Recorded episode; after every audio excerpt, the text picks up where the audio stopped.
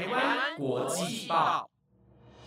，The Taiwan Times 制作播出，值得您关注的国际新闻节目。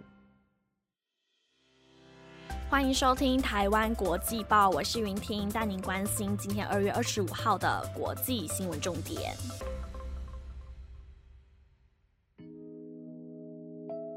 各位听众朋友们好，明天就是元宵节了，云婷先祝大家元宵节快乐。今年因为疫情的缘故，感觉街上的元宵节气氛变得格外的平静，都没有什么样的感觉，而且也有许多的县市呢都取消了灯会的活动。但是没有关系，大家还是可以在家里一边煮汤圆、煮元宵，一边听台湾国际报，让我们一起陪你过节吧。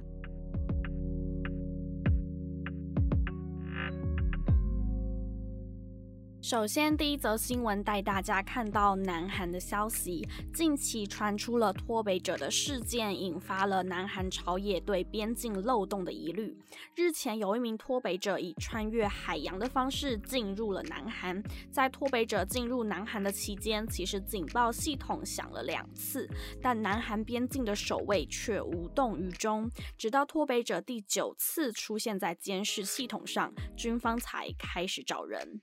根据英国 BBC 的报道，南韩在野党在二十三号于国防听证会上抨击政府在这四个月以来有两次的脱北案件都出现纰漏，因此在野党认为应该要重新的检查机器以及监视动线。但对此也有韩国的国防专家还价，认为全天候的监视确实耗时又耗力，再加上现役军人减少，因此建议可以考虑外包给私。私人公司。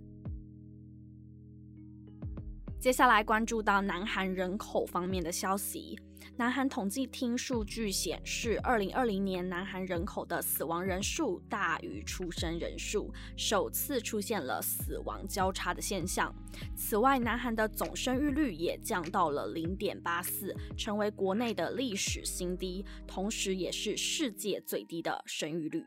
根据韩联社的报道，南韩统计厅在二十四号公布了最新的人口数据，在二零二零年，南韩的人口首次出现了负成长。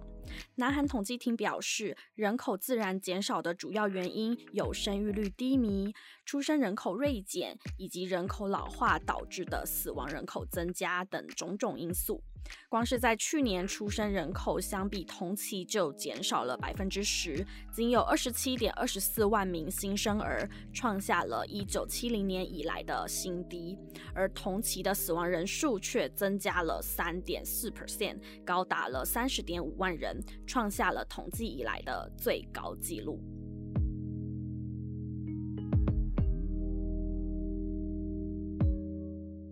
持有绿卡的民众们要注意了，美国总统拜登在二十四号撤销了前总统川普的一项移民禁令，允许绿卡申请人入境美国。根据路透社及美联社的报道，川普去年表示，新冠疫情大流行导致了失业率居高不下，因此有必要保护美国的劳工，才颁布了入境禁令。而拜登在今天宣布要撤销这一项签证禁令，但他并未撤销停止签发外国临时工作证的命令。拜登表示，这样的禁令会伤害美国，也影响了美国公民的家庭成员无法团聚，同时。也影响到了聘雇世界各国人才的美国产业受到了伤害，因此决定要撤销这一项移民禁令。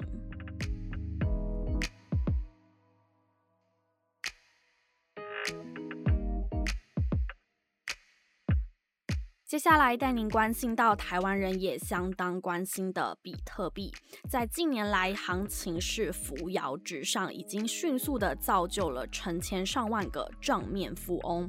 根据财经网站 Market Watch 报道，比特币的行情在二十二号一度冲上了五万八千三百三十二美元左右的历史新高。尽管近日回跌约十二 percent，但最新的报价仍在五万美元上下。根据 BitInfoChart 的数据，截至二十四号下午为止，总共有九万三千八百六十二个持有比特币的账户，价值超过百万美元。另外，还有八千两百一十四个账户的价值超过了千万美元。不过，也有批评者指出，比特币这一类的加密币是投机性很高的资产，一旦遭到全球当局严密的监管，很有可能会化为乌有。在过去二零一七年，比特币也曾经疯狂飙涨，飙到了将近两万美元，但后来又回跌到了三千美元。因此，云婷也要特别提醒大家，在投资前还是要仔细的考虑风险，千万不要因为一时的冲动就贸然入场喽。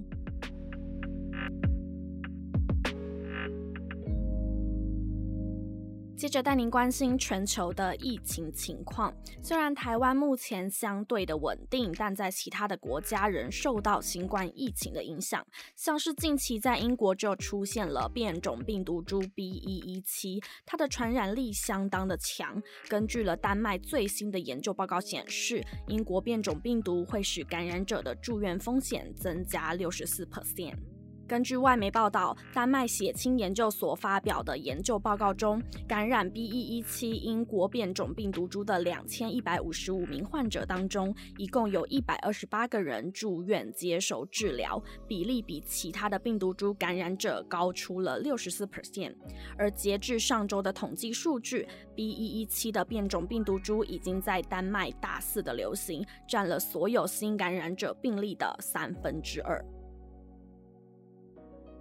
虽然变种病毒来势汹汹，但也有一个好消息要告诉大家：以色列进行了一项大型的实测研究，显示美国辉瑞药厂与德国生技公司共同研发的新冠疫苗，不但保护力高，而且对十六岁以上的所有年龄层都相当的有效，其中也包括了六十岁以上的老年族群。根据《华尔街日报》报道，由以色列克拉利特研究所与哈佛大学研究人员所做的这一份研究报告显示。辉瑞疫苗在接种第二剂的一周后，实测出十六岁以上所有年龄层的受试者保护力皆可达九十四 percent。而这一份涵盖了将近一百二十万人的研究，与辉瑞药厂所做的临床试验结果都吻合，且能更精准地反映出了年长族群的接种状况。而以色列目前也是世界唯一对十六岁以上所有年龄层都实施接种规模较大的国家。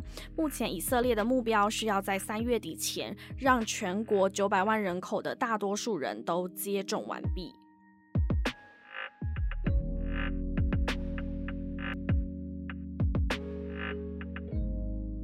最后带您看到两则有趣的新闻。有一名调查记者指出，美国航空一架客机在二十一号从辛辛那提飞往凤凰城时，在新墨西哥州的东北部上空与一架疑似幽浮的物体相遇。而美国航空事后也证实，确实有收到飞行员的回报。ABC Seven News 报道，该报的调查记者道格拉斯所公开的录音档中，可以听到飞行员正激动地询问控制台说：“是否有看到一个长圆柱体型、看起来像是导弹一样的物体正快速地飞越头顶？”而美国航空事后也证实了记者道格拉斯所公开的录音档是真的，但该公司并未对优浮是否与外星人有关进行讨论。而美国航空的发言人人也指出，若媒体对此事件有任何疑虑的话，也许大家可以联络联邦调查局，但 FBI 目前仍未对此事回应。另一则有趣的新闻是，近期在 YouTube 上爆红的 Green Time Lapse，该频道是一个专门拍摄植物成长、食物腐败过程的影像团队。而在上个月二十七号，他们突发奇想，拍摄了一支短片，在短短不到一个月的时间，就已经吸引了五百六十万人次的观看。而该影片是在透明的玻璃箱里面放满了几万只的面包虫，并依序的放入了莴苣。青苹果还有辣椒，让面包虫用一天的时间来啃食，再将整个过程缩短为三分钟的短片，画面相当的震撼，也意外吸引了超过五百六十万名的网友点击观看。但也有不少的网友留言表示，我的大脑觉得很恶心，但我还是忍不住看完这一段影片，让我相信虫子也可以征服世界等有趣的言论在网络上发酵。而我自己看完之后也觉得相当的震撼，所以有兴趣的听众朋友们也可以上网搜寻一下。但建议有密集恐惧症的听众朋友们就不要轻易尝试喽。以上新闻由了台湾 Times 直播，感谢您的收听。我们每周一至周五晚间十点将带来值得关注的国际消息。除了订阅台湾国际报 Podcast，也不要忘了追踪我们的 Instagram。台湾国际报每天都带大家离世界更进一步。我是云婷，预祝大家元宵节快乐！我们明天见喽，拜拜。